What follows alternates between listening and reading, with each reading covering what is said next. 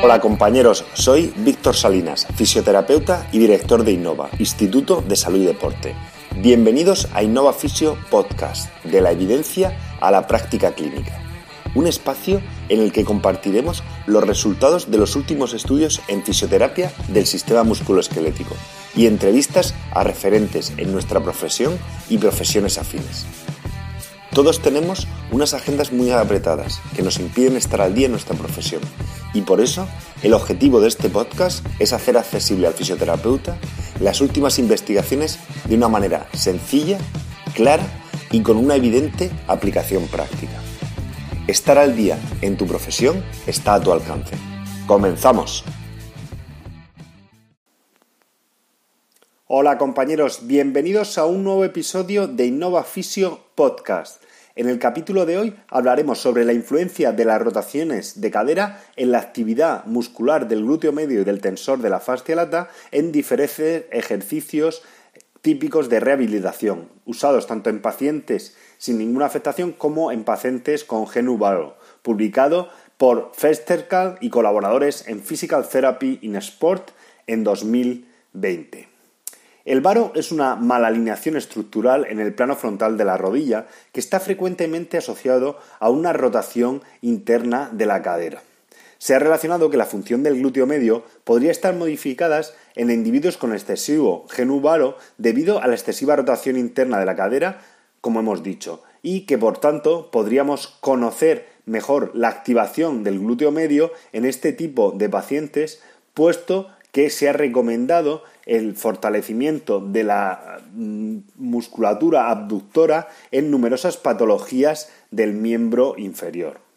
El tensor de la fascia lata, además, es rotador interno y separador de cadera, y se ha demostrado que cuando existe una debilidad del glúteo medio puede llevar a una sobreactivación de este y hacerlo actuar fundamentalmente como un aductor de cadera en esta dominancia sinergística.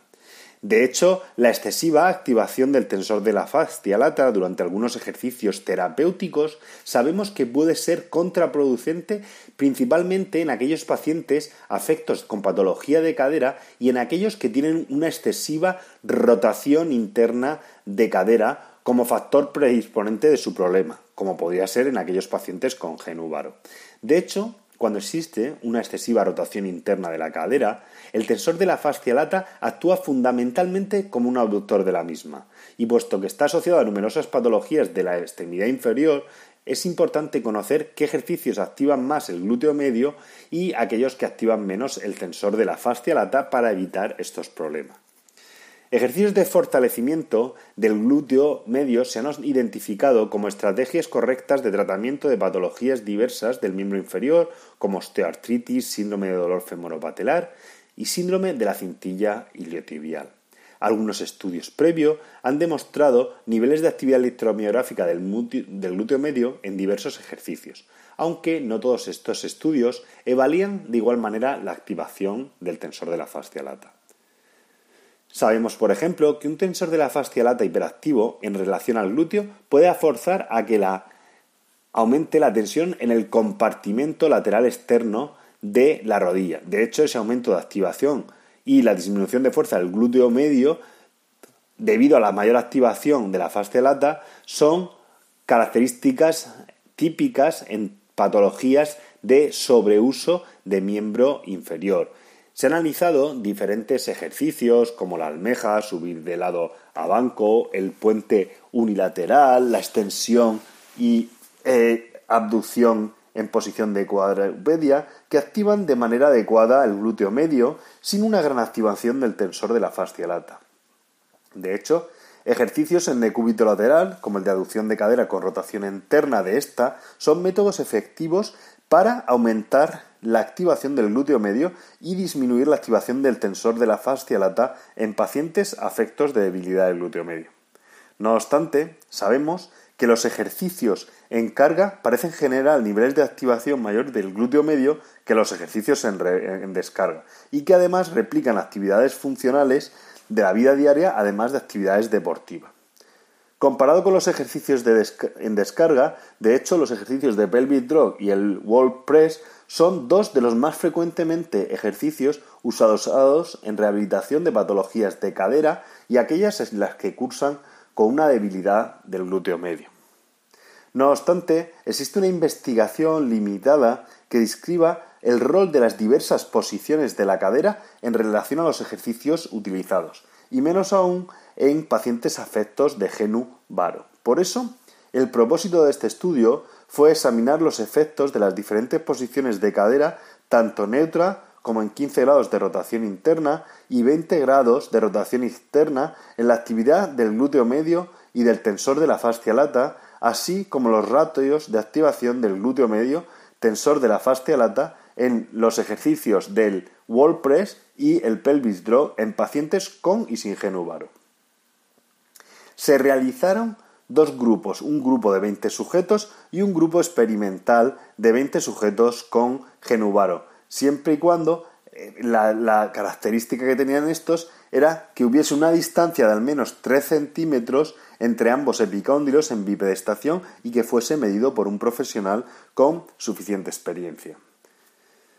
Los diversos participantes en el estudio realizaban de manera aleatoria dos series del pelvic drop y del WordPress en los tres ángulos diferentes de cadera que hemos mencionado anteriormente, con 15 grados de rotación interna, con 20 grados de rotación externa y en posición neutra. Se midió la actividad electromiográfica del glúteo medio y del tensor de la fascia lata. Previamente se establecieron los valores de contracción máxima voluntaria de ambos músculos en posiciones de referencia explicadas en la literatura. Para el ejercicio de pelvic drop, los sujetos se apoyaron en su pierna dominante en un step de 15 centímetros y manteniendo la extensión de ambas piernas se les pedía a los pacientes que realizasen un movimiento de descenso de la pierna no apoyada hasta tocar el suelo y volver a subir hacia el step. Para el ejercicio de wall press, los sujetos se situaban de manera paralela a la pared, con el hombro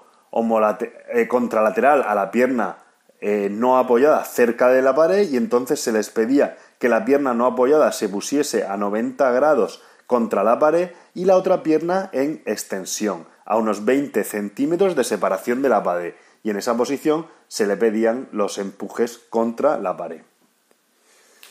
Los principales resultados del estudio fueron que se encontró una mayor activación del glúteo medio en el pelvic drop, tanto en la posición neutra y en posición de rotación interna, comparado con la posición de rotación externa en el grupo control. Este hallazgo puede ser explicado por el hecho de que en la posición de rotación interna puedo incrementar la curva longitud-tensión del glúteo medio, produciendo una mayor activación y alterar la posición de las sarcómeras y favorecer la activación del glúteo medio, debido a la rotación interna de la cadera. Sin embargo, cuando se analizaba el ratio glúteo medio tensor de la fascia lata, no se encontraron diferencias significativas en ninguna de las tres posiciones. De hecho, estos resultados mostraron que la mayor o menor activación del glúteo medio estaba acompañada con un aumento o disminución de manera respectiva del tensor de la fascia lata. El pelvic drop y el wall press son ejercicios unilaterales que se encuentran en programas típicos de rehabilitación y algunos estudios reportan que la actividad del glúteo medio es mayor en los ejercicios de wall press, pero en este tipo de estudios no se suele evaluar la activación del tensor de la fascia lata. En este estudio, los autores hipotetizan que las diferentes de las rotaciones de la cadera pueden, eh, pueden afectar tanto la actividad del glúteo medio como del tensor de la fascia lata. De hecho, el presente estudio demostró que la activación del glúteo medio era mayor en el ejercicio de wall press con rotación externa comparado con neutro y rotación interna, tanto en el grupo control y que la actividad del ratio glúteo medio tensor de la fascia lata era mayor para la rotación externa que para las otras dos rotaciones. De hecho, estos resultados sugieren que el ejercicio de wall press con rotación externa puede ser considerado ideal para maximizar la activación del glúteo medio y minimizar el tensor de la fascia lata y tratarse de una estrategia ideal para la prevención de lesiones del miembro inferior.